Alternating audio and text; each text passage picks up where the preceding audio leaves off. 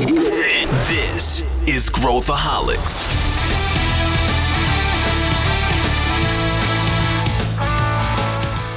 Olá, aqui é Pedro Van Gertner, sou o CEO da ACE e esse é Growthaholics, o podcast para quem adora inovação e empreendedorismo. Se você é um founder ou uma founder, certamente passa na sua cabeça: será que eu sou a pessoa certa para ser CEO da minha empresa? Até onde eu posso ir?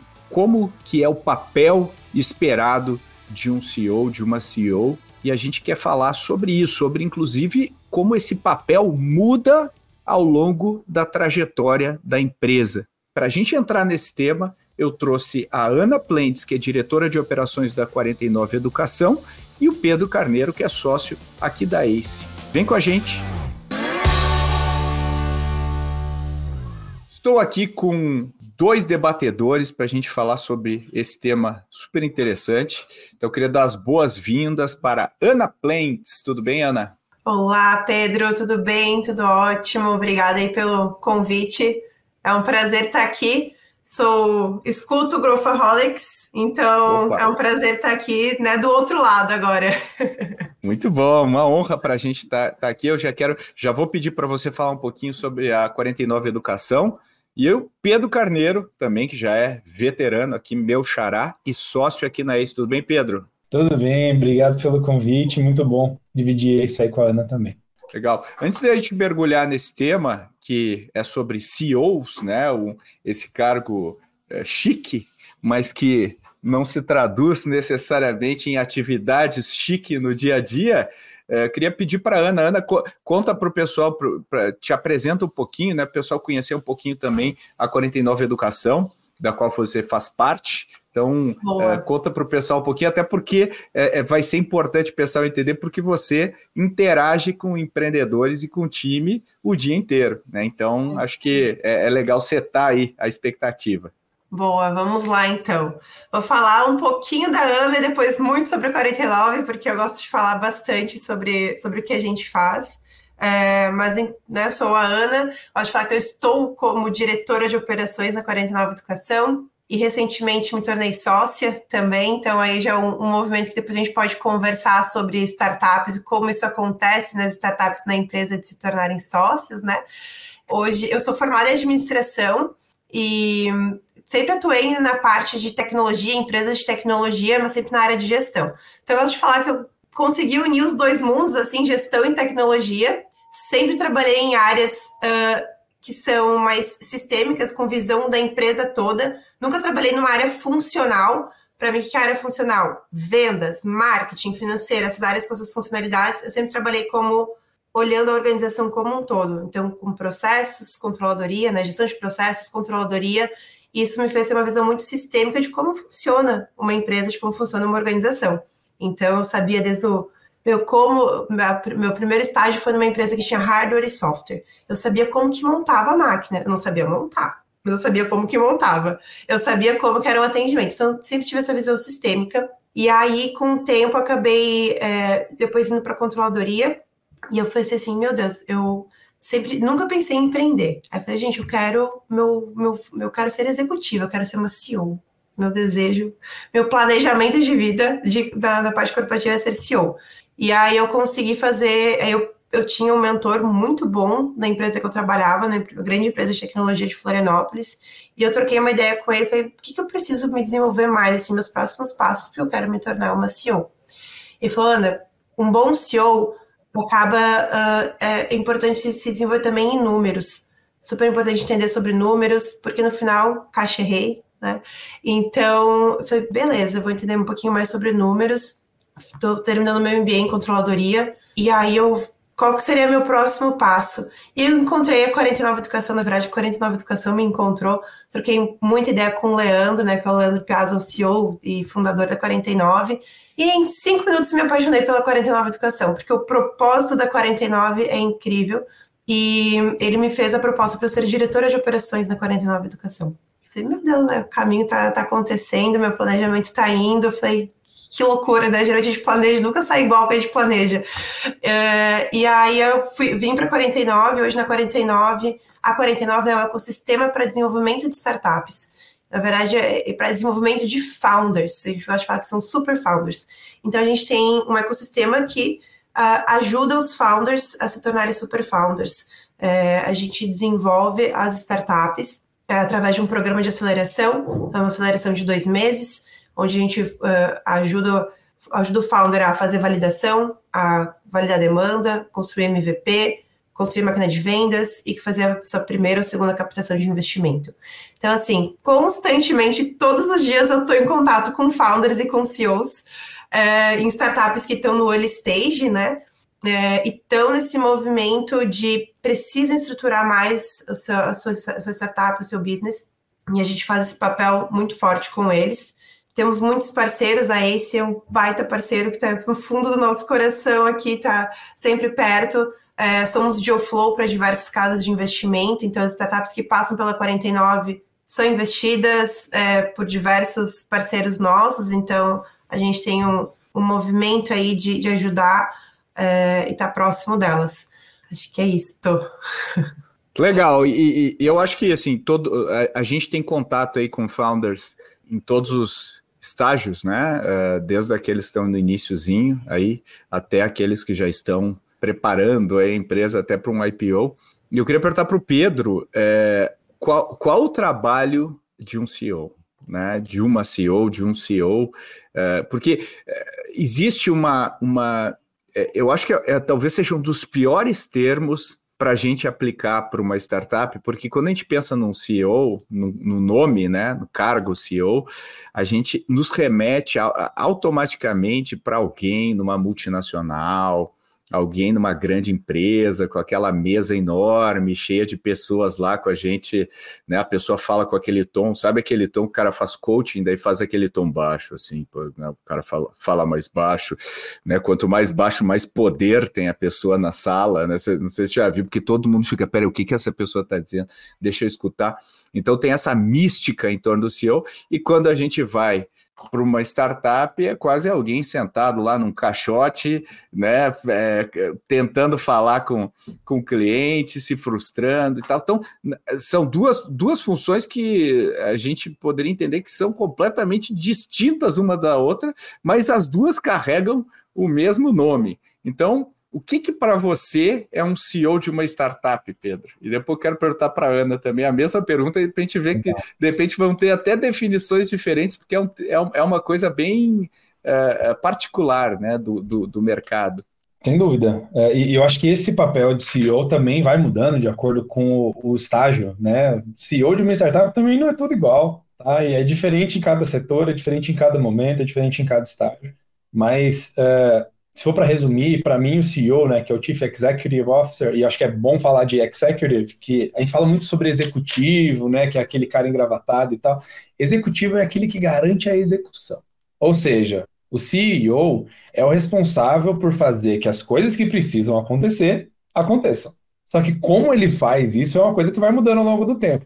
Quando você começa e o teu negócio só tem o CEO e quem sabe um outro fundador, o jeito de você garantir que as coisas que precisam acontecer aconteçam é você ir lá e fazer, né? E conforme o negócio for, vai se desenvolvendo, ele fica com um papel um pouco mais que a gente chama de company builder, que é, tá bom, e eu não consigo mais fazer isso em escala usando o meu próprio tempo. Como que eu garanto que as coisas que precisam acontecer aconteçam? Criando uma nova área, montando um novo time, criando um novo processo, e aí, eventualmente, ele vai se distanciando ali na execução mas uma coisa que a Ana tá, com certeza concorda e eu e o Pedro já sabemos bastante, é que é, o trabalho também do CEO, ele varia de acordo com a área com o plano e com o setor. Muitas vezes você é CEO e que você montou uma área de produto, por exemplo, porque a parte de produto e vendas você não precisa se envolver mais, mas você está 100% envolvido num novo projeto, numa nova é, área que está sendo construída ali. Então, acho que é principalmente isso, é definir o que precisa acontecer e garantir que o que precisa acontecer vai acontecer com qualquer recurso né, disponível ali para o negócio. E, e, você, Ana, que, que, que você, você que, que inclusive tem um papel, você falou aí, de COO, né? Que é a pessoa que, que toca a operação, né? Que faz a, a, a, casa rodar, né? E a gente tem vários COOs lendários aí no mercado, né? Acho que talvez o COO mais lendário é, é, é o Tim Cook, né? Que é o que hoje é CEO da, da Apple, mas é o cara que fazia a empresa andar. Uh, então, comenta um pouquinho o que, que você acha de, de, do papel do CEO. Eu acho que o Pedro colocou esse papel meio, meio camaleônico aí de se adaptar ao contexto atual, o que, que precisa ser feito, né? Responder a pergunta o que precisa ser feito e como que eu faço isso acontecer no estágio que eu estou da, da empresa mas do ponto de vista também prático, explica um pouquinho o que, que você entende como o COO. Boa, vamos lá. Acho que muitas vezes as pessoas até se confundem, né? O que, que o CEO, o COO faz. Na, na minha visão, o CEO, ele está muito ligado a, ao mercado, assim, a, e, a, e, a, a ver essa, essa visão, ter essa visão de, de futuro, de estar de, tá de porta fora. E o, e o COO, né, que é o diretor de operações, ele está muito focado em fazer a, engrenagem rodar, né? Fazer a engrenagem rodar. O CEO, é, eu acho que é, ele vai evoluindo assim conforme a fase da startup.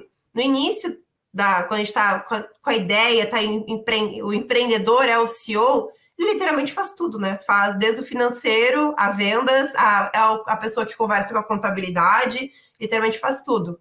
E eu acho que a, a empresa começa a crescer, começa a evoluir, e ele não consegue mais ficar só uh, no superficial nessas áreas, né? Ele tem que começar a trazer pessoas que são mais verticais, que são mais especialistas em cada uma dessas áreas e começa a buildar realmente a, a empresa. Então, CEO, eu já vi várias pessoas falando isso e eu super concordo. A Camila Farani fala bastante sobre isso, de ter três, é, três características, né? Que eu acho que CEO tem que estar tá sempre contratando, né? Tem que ser um baita recrutador, assim, para realmente formar time. Então tem que estar sempre olhando para as pessoas. Você não tem nem vaga aberta. Você nem tem uma vaga aberta na, na empresa. Mas você está conversando com as pessoas, você está ali trocando. Eu meu, acho que isso aqui talvez vai ser massa. Já vou manter contato ali com ela. Vou continuar. Não vou chamar ela para fazer parte, mas vou manter contato porque é uma pessoa massa. Acho que isso é super importante o papel do CEO fazer isso e estar tá, né, perto de pessoas que vão fazer o time é, engrenar. Vendas, né? Acho que essa questão de, meu, é, o CEO no início da startup é, o, é a pessoa, é a, a, a mulher, é o homem que teoricamente é que faz a melhor, a melhor venda, né? No início, é a pessoa que faz a melhor venda, é, é quem conquista mais Sempre. clientes. Sempre. Então, e aí, depois, como passar isso, né? Como fazer, como playboocar isso, senhor? Essa também é uma. É, uma, é, é, bem, é bem complexo, né, Ana, fazer essa, essa transição aí, porque não adianta, pode ser o, a pessoa mais introvertida do mundo. Pode ser uma pessoa que não saiba apresentar, mas ninguém vende melhor do que CEO, porque ele, ela né? sabe tudo sobre o produto, né? Sabe tudo que, por que que existe, como é, é e, e, e, aí tem muita frustração às vezes de conseguir fazer essa, esse handover.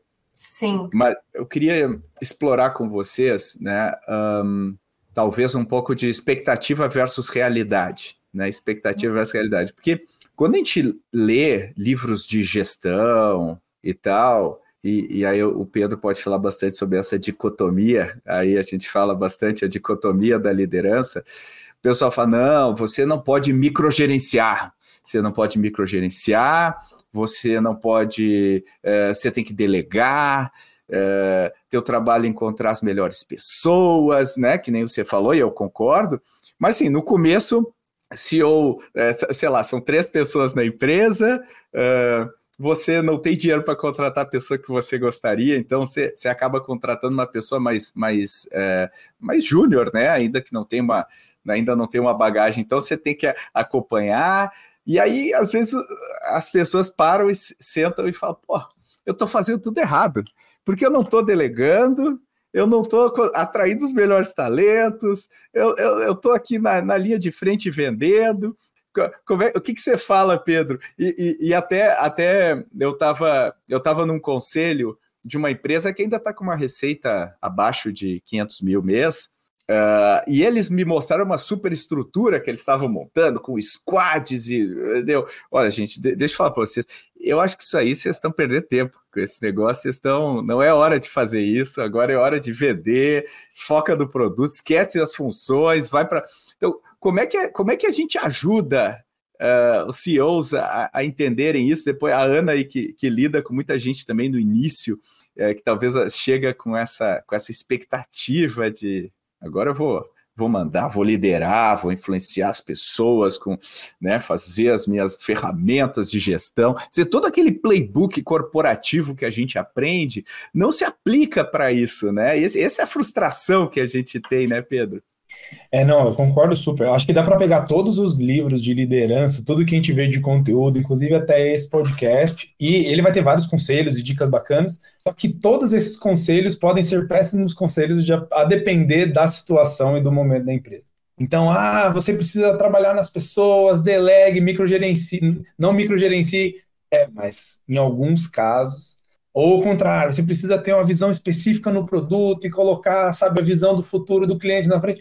É, mas em alguns casos. Então, eu acho que um, um, bom CEO, acho que é, antes de tudo, um bom leitor de cenário, né? Porque é, um, é um trabalho muito difícil, porque é um trabalho que não tem um job description claro, e cada dia ele vai ser diferente, para cada empresa, para cada setor, para cada momento, para cada ano ele vai ser diferente. Então, a primeira coisa que o empreendedor precisa saber, né, como um CEO, é, ok, como eu identifico os problemas e desafios que eu estou passando agora, e como é, como é que eu consigo achar benchmarks para poder seguir conselhos e, e, aprendizados que sejam mais próximos do que eu estou vivendo hoje. Porque você pode estar tá passando pelo mesmo problema que o Andy Grove passou lá na década de 90. Ainda assim, pode não ser um bom conselho, porque o ecossistema mudou, o mercado mudou, a visão geral né, mudou. Então, acho que o, o, um bom CEO é uma pessoa que consegue fazer aquele tweak de hum, isso aqui eu consigo me inspirar mas não existe solução que ele vá pegar na prateleira e vá plugar na empresa dele e, e vai funcionar. Né? Então, acho que o principal é saber ler bons cenários. Por isso que, inclusive, muitos CEOs, muitos empreendedores acabam virando investidores depois. Quando a gente está nos conselhos, né, Pedro? O nosso principal trabalho é ajudar ele a ler o cenário. Não necessariamente saber o que precisa fazer, não necessariamente dar, né, acompanhar o que está sendo executado, porque isso ele sabe fazer bem mas trazer uma perspectiva nova sobre, hum, isso aqui está me parecendo isso. Eu vi esse cara fazendo alguma coisa parecida em A, B, C, D e. Então, acho que o principal skill é conseguir ler, ler cenários e ir se adaptando, né? Por isso que talvez a minha primeira resposta seja essa pegada do camaleônico. Porque o cenário muda, o CEO muda. E se não mudar o CEO, talvez a empresa precisa mudar de CEO, como a gente já viu e já fez também algumas vezes, né? quando a pessoa não se encaixa ou a empresa muda de momento ou muda de, de cenário, muitas vezes você precisa também montar e, e mudar né, a, a direção que está tocando ali. Eu concordo, eu, eu, eu, eu, mas é muito dura a vida, eu acho, é, porque é, é, aquilo que tu falou, é, é muito difícil achar referência, né? Então, aí o cara pega, né, Ana, vai, vai pegar livro, daí pega o, o que eu chamo de playbook do juro baixo, né? O playbook do juro baixo é o blitzscaling. É o, é, assim, é, é o fenômeno do mercado com muito capital juro baixo. Aí o cara vai falar: não, agora preciso fazer isso. A gente vai ver, o cenário brasileiro é outro, a economia brasileira é outra. Você, você tem que adaptar. E quando você pega um monte de, de, empre, de empreendedor né, Ana, no início da jornada, uh, tem gente que chega com uma expectativa não, agora eu vou fazer isso, vou fazer aquilo e tal. E às vezes é muito difícil você você conseguir até conversar com essas pessoas sobre isso, né? Como é que, como é que você uh, uh, identifica uh, dentro dessas pessoas que estão bem no início, agora que vocês já têm um volume bem grande de pessoas que passaram pelos programas né, da 49, como é que você consegue pegar e falar assim, ó, essa pessoa vai conseguir trilhar esse caminho versus essa pessoa vai ficar batendo cabeça aqui, né? Como, o que, que, você, o que, que você aprendeu nesse, nesse processo? Ah, eu falo, Pedro, essa pergunta de milhões, né? Que todo mundo quer saber como, ter, como achar o founder, o super founder antes. Aí, se eu tiver essa, essa resposta padrão, assim, eu vou vender isso para todos os VCs que todo mundo vai querer investir em startups. Anoto na hora. ah, mas eu acho que é legal trazer o que, que a gente aprendeu, assim, e também que eu consigo trazer de visão, assim, dos, dos founders que vêm para a gente, né, uh, que, que passam por nosso processo de aceleração. No início, é muita execução, assim, é muita, é muita, é muita mão na massa e é, e é muita humildade também de saber escutar e saber mudar e saber é, fazer algo diferente é, e não se apaixonar por aquele negócio que, que o founder colocou na cabeça que é aquilo que tem que fazer, e aí chega, chegam pessoas que já tiveram experiência é, e falam, será que se tu for fizer isso aqui um pouquinho diferente, não vai ser bacana? Vamos testar? Né? E a gente nunca fala assim, meu, vamos mudar tudo? Não, vamos testar. E o, e o founder, o CEO que está tá nessa, nessa fase, ele tem que ter a resiliência, que é essa palavra que todo mundo fala, né? Mas enfim, a resiliência de, de fazer e de mudar e de testar isso, né? E de características, o que eu acho muito, muito interessante e que eu venho acompanhando, inclusive com, esses, com os movimentos de inovação, essa visão ambidestra. É assim, a visão de conseguir olhar agora para a operação, ver o que está acontecendo, analisar ela e propor mudanças para o agora, mas também olhar, conseguir olhar para o futuro e ver assim quais são os riscos que eu estou disposto a tomar e como isso vai impactar. Sei que meu, é, é maravilhoso falar isso e na prática é outra coisa, né? É bem, é, difícil, é bem difícil, é, é difícil de colocar em prática. Que daí, isso aqui, tudo que a gente fala tem um contraponto, igual o Pedro falou, mas e se eu estiver numa outra fase? Então, eu estou numa fase e eu vou escutar o que as pessoas falam, mas quem eu vou escutar também? né? Então, uh, eu acho que essa, essa característica de, é, de ler cenários que o Pedro falou é fantástico, assim, saber ler esses cenários e conseguir trazer para a operação e, ao mesmo tempo, olhar para o futuro e ver o que, que isso pode impactar, ter essa visão de obidestria, para mim é uma característica super relevante. E também é, as startups que chegam para a gente, que a gente conversa com elas, a gente a gente tenta trazer isso da visão do founder, olhar a startup deles como um ativo. É um ativo que em algum momento vai talvez ser vendido, ou quem sabe vai fazer um IPO. Gente fala que o Brasil é máquina de fazer M&A, né? Então, essa visão do founder de, de, pensar no mercado e olhar a startup dele e o CEO olhar a startup dele como um ativo, o que, que eu preciso melhorar para que esse meu ativo cresça mais, renda mais, ter essa visão de business mesmo para o seu, seu, seu negócio, é, eu acho que isso também faz com que uh, quem está quem tá olhando de fora vai conseguir fazer o negócio rodar. Não importa que a economia tá uma bosta, que a política tá horrível, ele vai ser resiliente, ele vai conseguir se adaptar e vai conseguir é, fazer coisas diferentes e vai utilizar desse momento, né, que, que, tá, que é conturbado vai para conseguir fazer a startup crescer, enfim, o, a empresa crescer. Eu, eu fico. Eu acho que talvez a coisa mais difícil que existe é, é você uh, manter a objetividade e a capacidade de olhar o todo na operação. Eu sempre falo, né, quando a gente tem, sei lá, a, a pessoa tem, tem uma amiga, um amigo, e tem um namorado, uma namorada que não está sendo boa, tá ruim, relacionamento tá ruim. Quando alguém olha de fora e fala, olha, Óbvio que não vai dar certo isso, né? Uh, mas dali a alguns meses você é a pessoa que está sendo aconselhada e você não consegue ver com objetividade, e aí passa seis meses do que você tomou a decisão, você fala, puta, é óbvio que eu deveria ter feito isso. Eu acho que um CEO é, é a mesma coisa, ele está no meio da operação e é muito difícil o CEO sair uh, de dentro da, da operação, olhar de fora e falar, legal, é, é para lá que eu vou. E voltar para a operação e direcionar a empresa para aquele caminho. Eu acho que essa essa capacidade de operar e ao mesmo tempo ter a visão de cima é que a grande dificuldade da maior parte uh, dos CEOs. À medida que a empresa vai crescendo, você vai conseguindo se colocar numa posição talvez mais alto nível, onde você consegue olhar o todo, você aí sim vai ter pessoas melhores para conseguir tocar a empresa, mas no início eu acho que é muito difícil e eu acho que é por isso que muitas empresas patinam e não saem do lugar. E, e eu acho que isso também explica um pouco, né, Pedro, uh, como é, é raro encontrar CEOs que conseguem seguir toda a trajetória da empresa até o pós-IPO, por exemplo. Quando a gente pega um Jeff Bezos, ele é um alien porque ele, ele foi lá, criou um negocinho e criou uma das maiores empresas do mundo, uh, mantendo a, o DNA do que ele acreditava e fazendo isso acontecer. Então, Pedro, como é que você como é que a gente enxerga essa, essa trajetória? Como é que a gente consegue entender quando é a hora de olhar para dentro, olhar para fora? E, e, aí eu acho que o conselho de fora é, é, é tão importante você estar aberto para olhar. Como, como é que você lê eh, essa, essa jornada aí de CEO? E que tanta gente fica no caminho, né, Pedro?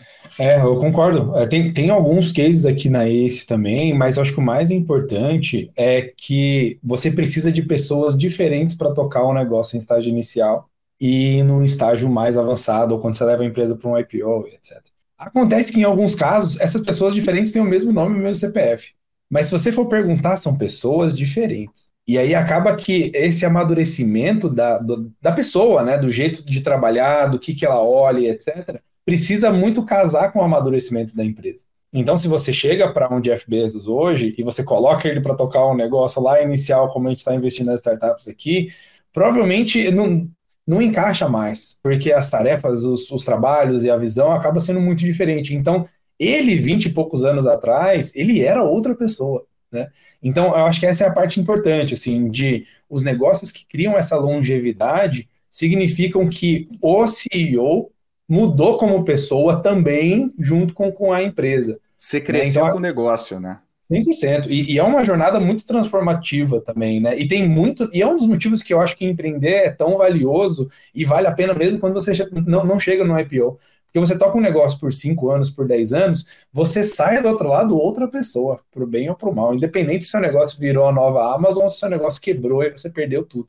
Ah, porque é um instrumento de transformação, né? Quer, quer queira, quer não. E tem muitos momentos em que a gente identifica que quando você está no mercado bom, com um produto bom, com um time né, bem estruturado e tal, e o negócio ainda não está crescendo, ainda está patinando, ele chegou num patamar, ele parece que ele bateu num teto ali na, nas coisas de crescimento, primeira coisa que a gente olha é para a cabeça do C-Level, que é essa pessoa está crescendo e se transformando no ritmo que o negócio está crescendo e se transformando, muitas vezes a própria mentalidade e o jeito de trabalhar e de agir do CEO é quem coloca um teto ali no crescimento da, da empresa. E aí que vem essa visão de fora que vocês comentaram e que é tão importante, né? Fazer ou, ou forçar ali o empreendedor a mudar de perspectiva para que ele pare de ser gargalo ali do, do negócio. É, eu acho que se, se eu fosse resumir isso, eu diria que o teto da empresa é o teto do CEO e vice-versa. O teto do CEO é o teto da empresa. Porque uh, eu, eu já vi, por exemplo, eu, algum, alguns anos atrás eu estava numa empresa, faturava uns cento e poucos milhões, assim, era uma empresa de software já mais tradicional, e, e o CEO era extremamente envolvido no negócio, só que ele não tinha mais uma aquela função operacional dos velhos tempos que ele, que ele tinha, que ele dava pitaco em tudo, só que ele não mudou a chave, ele não virou a chave. E o que ele fazia na prática era transformar a vida das equipes num inferno, uh, e impedir a empresa de crescer, porque ele não colocava governança para rodar e tudo mais. Então, quando eu falava com um diretor, uh, com uma diretora numa, em portas fechadas, né, assim, em segredo, a pessoa me falava: Nossa, tomara que essa semana ele não apareça aqui porque quando ele vier aqui, ele vai mudar tudo que a gente está fazendo e ele não entende o contexto e ele já perdeu a sensibilidade do que está acontecendo. Uh, e, e, e aí, quando a gente olha de fora, a gente vê que claramente esse CEO é a causa da empresa que chegou até os cento e poucos milhões e ela continua faturando cento e poucos milhões anos e anos depois porque ele não mudou, ele não mudou como uh, ele pensa, né? E, e, e aí, Ana, é, é, eu, eu, me, eu me pergunto, né, o quanto a gente consegue uh, ajudar, de fato, uh, esses, esses empreendedores e essas empreendedoras a mudar essa chavinha, e eu acho que tem essa coisa, esse termo que a gente fala, que é coachability, né, que é, o, é a pessoa porque é um balanço aí, né, Ana? Uma coisa é, o, é, o, é você chegar e dar, dar um conselho e a pessoa falar, é, não, isso não importa. Ou a pessoa falar, é isso, vou mudar tudo, obrigado, Ana. E a pessoa vai lá e muda tudo. Não, você não quer que ela mude tudo, né? Dois extremos, né? Exatamente. Você quer, às vezes você quer que ela fale, não, Ana, você está errada. E deixa eu te mostrar por que, que você está errada. Você está errada porque você não viu essa parte, essa parte, essa parte. E essa é a dificuldade. Como é que a gente encontra esse balanço, né, entre, a, entre escutar, não escutar? ter uma visão proprietária, que é o que a gente busca, né, no, no CEOs, é ter uma visão proprietária, então a gente não quer que a pessoa bote um monte de, de manual embaixo do braço e saia executando. Como surfar nesse mundo aí dos, dos milhões de conselhos, às vezes conflitantes, que a gente vive? Perfeito. Acho que é, é, todo CEO ou C-level se questiona isso, e, e eu acho que tem o, o movimento de. Tem várias pessoas e CEOs que já passaram por isso e que tu consegue conversar, trocar ideia. E aí eu sou super a favor de advisor, do CEO e CEO ter um advisor porque o e aí o advisor ele não vai te dar conselho. Um bom advisor ele faz a pergunta certa, ele te faz pensar. Um bom advisor é aquele que te pergunta e tu fica assim: caramba, será? Vou atrás e vou descobrir. Não é aquele que fala, olha, faz isso, né?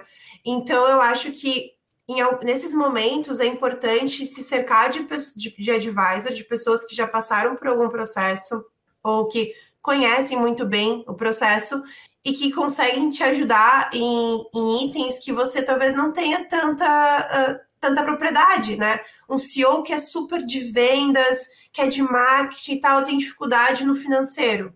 Será que eu vou. Quem que eu vou trazer para ser meu advisor, né? É, eu vou talvez ter dois advisors, acho que é super legal também ter, né? Montar um conselho consultivo então, se eu ter essa, esse conselho consultivo de pessoas que conseguem te ajudar Super. e te questionarem, e te questionarem. E aí vale, desde o início, a startup e o founder ter noção assim, eu vou ter a humildade e a, e a paciência de escutar. De escutar uhum. e de pensar e de voltar para a operação e conversar com o meu time sobre. Não quer dizer que eu vou uhum. chegar, meu, meu, meu advisor falou tal coisa, amanhã vou mudar tudo. É. Vou mudar tudo. Ou não, não vou escutar. Eu até estava lendo uh, da, da Mônica Hauck, que ela é CEO da Solids, e ela falou uhum. que bem no início ela não escutou o sócio dela.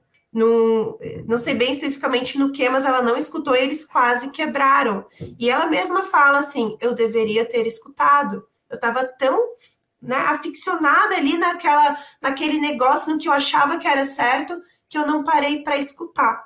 Então, é, eu acho que os, os, founders e os CEOs têm que saber escutar. E aí, é.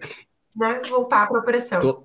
Total, e, e, é, e é, mas é difícil, né, Ana, porque todos os top founders que a gente conhece geralmente uh, nadam contra a corrente, né? Assim, são, são pessoas que. É.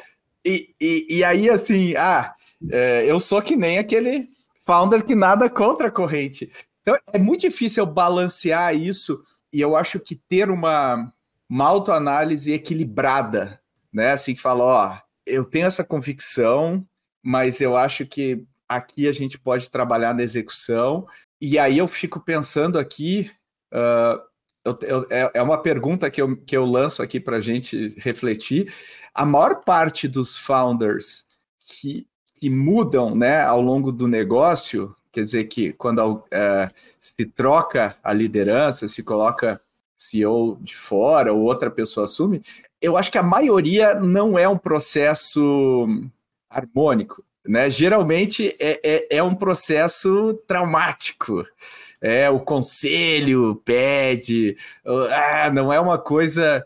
E eu acho que é um pouco é o fato da pessoa não ter muito self-awareness, né? não ter muita é, é, um elemento, né? Mas eu fico me perguntando, né? Como uh, são raros aqueles founders que falam, olha, até aqui eu vou, mas aqui eu também não gosto de fazer isso, não é o que eu sou bom, eu sou bom em produto, sei lá, vou, vou voltar para produto. Uh, tal, às vezes, às vezes, a gente até vê o release na empresa, tal pessoa não é mais CEO, agora vai focar em produto e tal. Uh, mas na, a gente sabe que o processo foi mais traumático do que esse, né? Então, como ajudar, né? Como pensar sobre isso? Eu acho tão difícil, tão difícil pensar sobre isso. Você, que é um growthaholic de carteirinha, quer ficar sabendo na hora que um novo episódio vai para o ar, direto no seu WhatsApp? Se a resposta é sim, então entra na nossa rede de transmissão via WhatsApp. É o alerta mais rápido que você vai receber sobre o nosso podcast e outros temas importantes. e você pode compartilhar esse link com quem você quiser. Essa é a hora de convencer aquele seu amigo ou amiga a ouvir o podcast. É gratuito e feita com muito carinho para você. Te vejo lá. Tem, tem um, uma, uma, coisa que eu queria adicionar no que a Ana comentou antes ali, é, e até um, um, material legal que a Ace construiu aqui, que é o Founders Overview, que a gente fez uma pesquisa com centenas de founders para entender quais são as características e perfis, porque no fim das contas a gente está falando do CEO, do fundador, né? Uh, e eu resgatei aqui que é, 70% dos founders que têm um apoio de fora, têm uma mentoria, um conselho, etc., crescem mais do que a média do grupo de founders, né? Quando, quando a gente olha. Então, tá aqui dados e fatos para mostrar que realmente você ter essa visão de fora ajuda o teu negócio a crescer e tem um impacto real. Uh, então, Founders Overview da ACE, quem quiser procurar mais, saber mais, a gente coloca nos show notes aqui. Mas, assim, a gente já viu e a gente já provocou isso algumas vezes, né, Pedro, sobre mudança de CEO e mudança de, de direção. E, assim, nunca é um processo fácil, sempre complicado e traumático, mas pode ser fácil bom, pode ser, pode ser difícil ruim ou difícil bom. Né? Então, o, o difícil bom é aquele que você falou, que na minha visão é o mundo ideal, de, olha, é, é um, uma corrida de revezamento, 4 por 100. Então, eu vou até aqui, dali a gente entrega para uma outra pessoa, ou eu mudo de papel e tal. Até porque, quando a gente olha para soluções mais tech, né, um produto mais é, polido, uma boa, uma, uma grande frequência, a pessoa que é o CEO estaria mais adequada para ser um CPO, que cuida do produto, da experiência do cliente, porque é aí que nasce o negócio, né? Nasce em você resolver o problema dos clientes. Então, quem é mais apurado para fazer isso, normalmente é quem toca o negócio no início. Mas aí você entra de skills e, e comportamentos diferentes que você precisa para construir a companhia em volta daquele produto. Né? E ter essa visão clara, é, acho que é super importante. Tem uma outra questão também, que eu acho que deixa todo esse processo mais difícil, é o, o ego e a autoavaliação do empreendedor em relação ao negócio dele. Né? Porque, sei lá, a gente tem ainda essa, essa visão, que é uma visão meio pirada e distorcida, de que o CEO é o cara mais importante do negócio. E que ele que faz tudo acontecer, ele carrega tudo nas costas, ele vai sair lá na Forbes, ele vai bater o sino do Nasdaq, etc.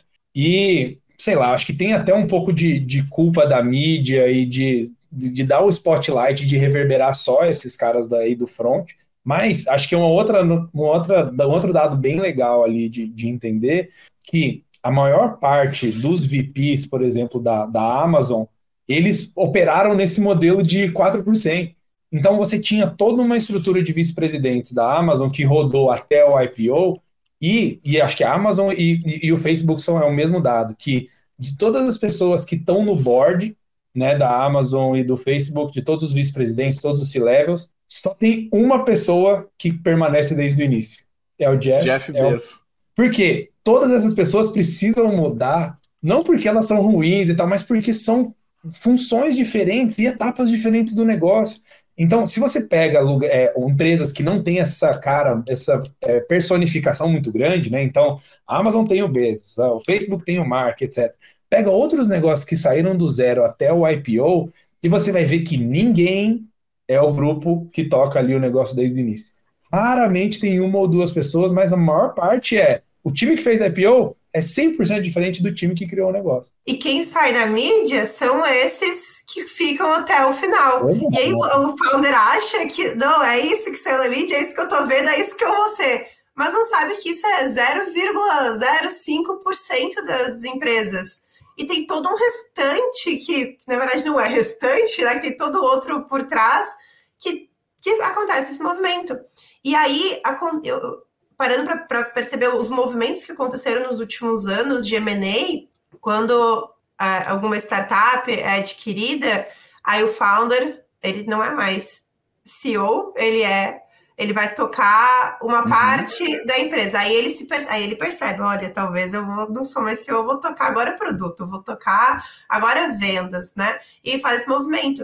Eu achei super importante os founders terem consciência de que se você está construindo um ativo que em algum momento talvez não seja um IPO, mas vou fazer uma aquisição bi, né, milionária em algum momento, pode chegar esse momento, né, de você uhum. talvez fazer essa mudança e não ser mais o CEO. E tá tudo Total. bem, né? E tá tudo tá certo. tudo bem, tá tudo é. bem. Porque é o ego, né, Ana? A gente fica assim, uh, pô, eu, eu criei esse negócio E agora este negócio pode chegar num patamar, né? Eu acho que a tua obrigação é garantir que o teu negócio, não que você, mas que você tem, você é sócio, você tem equity, você tá lá. Aí é uma questão puramente de ego e da sua identidade estar confundida com a identidade do, do negócio em si. Mas eu acho que você, se você quer que o seu negócio, não que você chegue no patamar uh, que ele pode chegar, eu acho que você tem que né, ter essa capacidade. E, e tem gente, eu gosto muito, tem um cara que se chama Frank Slutman. E o Frank Slutman, ele é um CEO especializado em pegar SaaS, empresas SaaS, em determinado estágio e levar até pós-IPO. Ele pega o cara com faturamento X e leva até pós-IPO. Ele pegou a ServiceNow, e fez a empresa virar um monstro. A ServiceNow é, é ticket, abre ticket. O cara levou ticket para toda a empresa, ele sabe alinhar os incentivos da, da, equipe comercial, ele sabe como fazer campanha de venda nesse estágio, ele sabe, ele sabe tudo como fazer isso, ele sabe como equilibrar o produto, ele sabe tudo. Aí ele fez o ciclo da ServiceNow, foi para Snowflake, fez o ciclo da Snowflake e levou a empresa para outro patamar pós-IPO, foi um puta case. Esse cara, ele não é founder, ele não quer ser founder, ele gosta de pegar a empresa nesse estágio e isso é autoconhecimento dele. E os founders da Snowflake e da ServiceNow também têm que ter esse awareness para falar: poxa, esse cara aqui é melhor do que eu para fazer esse negócio, e esse cara vai me deixar multibilionário no final do dia, porque esse cara sabe fazer isso aqui. E, e eu acho que quando a gente tem essa consciência de até onde eu vou, que, que eu sou bom, o que, que eu não sou bom, a jornada é outra. A jornada é outra. Então, tudo é meio autoconhecimento, né, Pedro? É, tem, tem uma metáfora que eu acho que dá para a gente pensar aqui. Um, um, cara como esse, por exemplo, ele é ultra especialista, ele é, é, melhor do mundo em futebol. Ou seja, o cara passou a vida inteira fazendo isso, jogando isso, e tá ali nos big leagues para executar exatamente aquele problema. Quando você pega uma startup que vai do early stage até o IPO, o negócio funciona muito diferente, que é a primeira temporada é futebol. Aí você vai lá, aprende, joga, não sei o quê. Porra, peguei o jeito, né? Formatei aqui a empresa, comecei a, a crescer e tal. A segunda temporada é vôlei. Você fala, caramba, eu não estava preparado para isso. As regras são diferentes, o meu skill set é diferente. Agora vou ter que achar gente que sabe jogar vôlei para me ajudar. E aí você se, se junta com um time muito bom de vôlei desse estágio e você vai aprendendo ali a fazer isso. E terceira temporada é natação. E depois é boxe. E assim vai, ano após ano, o desafio muda muito, né? Então, quando você, claro, você vai ter um ou outro empreendedor que é excelente em tudo. Em um ano ele é campeão do mundo de boxe, no outro ano ele é campeão do mundo de natação, no outro ano ele é campeão do mundo de futebol.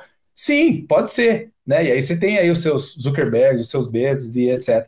Só que eu acho que é importante para o empreendedor entender se ele quer se especializar numa etapa, num esporte, ou se ele vai topar, né, é, correr atrás das suas limitações, porque ano que vem o esporte é diferente.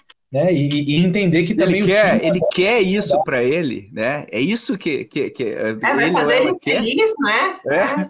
Exato, porque às vezes não porque é pra praia. Sempre correr atrás, né? Sempre ser iniciante na próxima etapa. Se é. nesse ano eu achei que eu dominei futebol, ano que vem é beach tênis. E é isso aí, o mercado não, não respeita sabe? Então, se isso é o que faz o empreendedor feliz e que realiza ele, legal. Mas essa não é a verdade para a maioria das pessoas. A maioria das pessoas gosta de ser proficiente nas coisas. De ser empreendedor é ser um aprendiz eterno. Cada dia a regra muda e cada dia o esporte muda. Ah, então, isso tem que ser aí, o que alimenta o empreendedor. Com certeza. E aí tem um negócio, Pedro, que eu acho que, que às vezes a pessoa está super disposta a aprender, que ela quer ser, ela ela é ótima no futebol. Ela quer super aprender a, a, a, jogar basquete. Mas tem um negocinho chamado timing do mercado, que às vezes não dá tempo de você aprender a jogar basquete, não dá tempo de você aprender natação. E tem gente que talvez já consiga tocar um time de natação, um time de basquete. E você consegue né, trazer essas pessoas. Porque apesar de você ter essa vontade, né, e estar disposto, às vezes o timing vai te pegar ali no, no negócio e tu vai perder a oportunidade, né? vai perder, vai perder a oportunidade. E eu acho que quando você reconhece isso, né? Semana retrasada eu, eu fui viajar, eu estava sentando com um empreendedor assim de, de, de, dezenas de negócios, né? Assim, já vendeu empresa bilionária e tal. e a empolgação com que ele me contava as empresas que ele estava tocando, tô tocando, e a empresa, sei lá, faturava 5 milhões, uma, não era super empresa.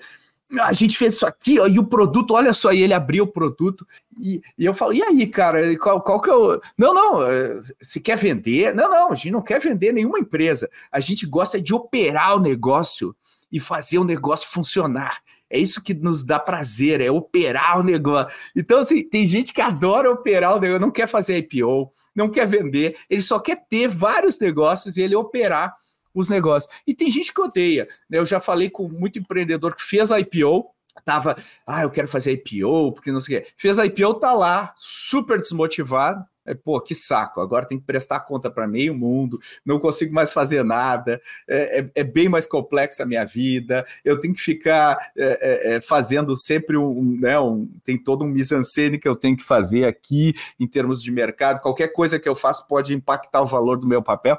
Então, assim, é, é, você tem que ter clareza do que você quer, do que te faz feliz, do que você é bom, do que você não é bom. E eu acho que essa é a grande habilidade que, que o CEO tem. E eu acho que quando o CEO ele dobra o esforço naquilo que ele tem talento, no que ela tem talento, é mágico. E, e, e, quando a gente pega um cara tipo um Elon Musk ou um Steve Jobs e tal, esses caras não são caras para a gente uh, emular. Esses caras são alienígenas, esses caras são, eles são totalmente fora da curva. Você não é você não é o, o, Elon Musk é CEO de não sei quantas empresas simultaneamente e, e pô, não, você não vai conseguir fazer isso, né? Você não vai conseguir criar um iPhone só com seus insights de, e sem ouvir cliente. Então assim, você precisa entender o que, que você faz muito bem abraçar isso entender até onde você vai. E, e, e, esse é um exercício que você precisa fazer terapia, você precisa ter consciência daquilo que você quer e daquilo que você é bom. Né? E, e esse é o grande desafio para todo mundo né, que está empreendendo, porque empreender, eu já vi muito executivo, né, que, pô, tinha o crachá da empresa. Então, é que era convidado para evento, era não sei o que, era super vida, né? Aí sai da empresa para empreender, vê que a vida é real, né? Ninguém mais abre a porta, não tem mais. A, a, a, o mundo é diferente, então toda aquela mordomia e aquela autoimagem que não era deles ou delas, era do crachá, e ela tem que conquistar isso. Isso é muito difícil, às vezes, em termos de, de de ego, né, Ana? Perfeito. Eu acho que essa questão do autoconhecimento é, é para quem falou, para qualquer área da vida, né? Para qualquer, para qualquer é, movimento que você estiver fazendo na sua vida, autoconhecimento é importante. Quando a gente fala de, de empreender, tu ter consciência de que talvez tu não é tão bom no financeiro e tu precisa trazer uma pessoa, que tu não é tão bom é, em produto e você precisa trazer uma pessoa, e depois você vai chegar no momento da empresa que você vai precisar passar isso para alguém, é, a pessoa tem, tem que estar super consciente disso. E às vezes, você, só que só como que eu vou né, ter essa consciência? O que, que será que eu sou bom? O que, que será que eu, que, eu, que, eu, que eu curto, que eu faço? Então, uh, fazer terapia, fazer aqui um chamado para todos os empreendedores e CEOs façam terapia, super importante, ter, né, super. Né, ter esse autoconhecimento porque isso também vai te ajudar a fazer a leitura também das pessoas, né? vai conseguir fazer com que tu consiga construir um time massa que esteja contigo, para depois, né, quando acontecer esse movimento, que provavelmente vai acontecer, porque tenho certeza que as startups, as empresas vão crescer muito ainda, é, vai ser um movimento tranquilo, vai ser aquele difícil bom, né? Vai ser o difícil Exato. bom. Exato. Legal, eu acho que é, é importante você setar né, o nível de, de de estresse, gerenciar o estresse, ter o estresse bom, né? Que eu sempre falo, né? Quando você é uma gazela na, na, na planície lá africana, é o estresse ruim quando o leão está atrás de ti. É, o leão tem o estresse bom, né? Que é o desafio de caçar a gazela, tem o estresse ruim de escapar. Então, como é que você seta o seu estresse para ficar com estresse bom e não estresse ruim? E dentro dessa linha de conselhos, Pedro, a Ana deu esse conselho: busque autoconhecimento, busque uma terapia, entenda o que você quer, bote no papel, né? Tente ter clareza, mas o que, que você. O que, que você aconselha aí os, os, os, os e as CEOs que estão nos ouvindo? Eu acho que o papel mais importante é você conseguir se cercar de pessoas que não te deixem confortável. Hum, Né? É, na maioria das vezes você vai, sei lá, você vai levantar capital, etc. E você vai ouvir uns feedbacks, algumas coisas que, sabe, não que você concorde ou discorde, mas que vão doer bem ali no, no ângulo. Não é isso, né? E eu acho que os empreendedores erram muito em se cercar é, de conselheiros líderes de torcida, que é, vamos lá, você consegue, agora vai, etc. Mas não é isso, né? É, isso é mais confortável, é mais fácil, porque é o CEO que escolhe, né? No fim das contas, o conselheiro. Mas se você né, tá tocando um negócio, escolha aquela pessoa que toda vez que você sai de uma conversa com ela, você sai pesado, né? Ou seja, ouvindo as coisas que na maioria das vezes você tira da tua cabeça e que podem ser desconfortáveis para o negócio. Tem que ser alguém que te desafia, né? Uhum. E não só que te incentiva, né? Líder de torcida é muito fácil mas a gente precisa de alguém que ajude a desmontar a nossa visão de mundo, porque eu acho que isso faz um pouco parte do conhecimento, do autoconhecimento que a Ana comentou. Né? E é muito difícil você escolher uma pessoa que você não vai gostar de interagir. É, Mas, enfim, é. acho que é algo que, que você aprende, e no fim das contas, quando você joga seis meses para frente, acho que a capacidade dessa pessoa, que é bem diferente de você, de mudar a tua cabeça, que é o objetivo, no fim das contas, né? É, é muito maior do que se você pegar alguém que é super alinhado e que está ali só para bater papo. Mas tem uma, uma frase que eu acho que é muito legal, que é quando. Não sei, não tô, vou falar literalmente a frase, mas é, quando você não gosta do que uma pessoa fala, isso diz muito mais sobre você do que sobre a pessoa.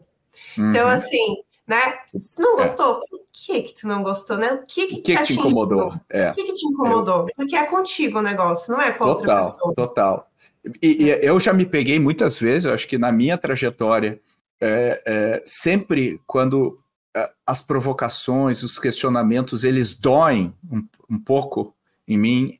O, o, primeiro impulso é afastar, né? É, eu não quero mais isso, porque é, é, é, ele mexe, né, com mas quando a gente para para pensar nisso que a Ana falou, né? Por que, que eu estou sentindo desconfortável? E qual a verdade por trás disso? Aí, de repente, eu tô, eu, ele está expondo uma coisa que eu já sei e não quero olhar.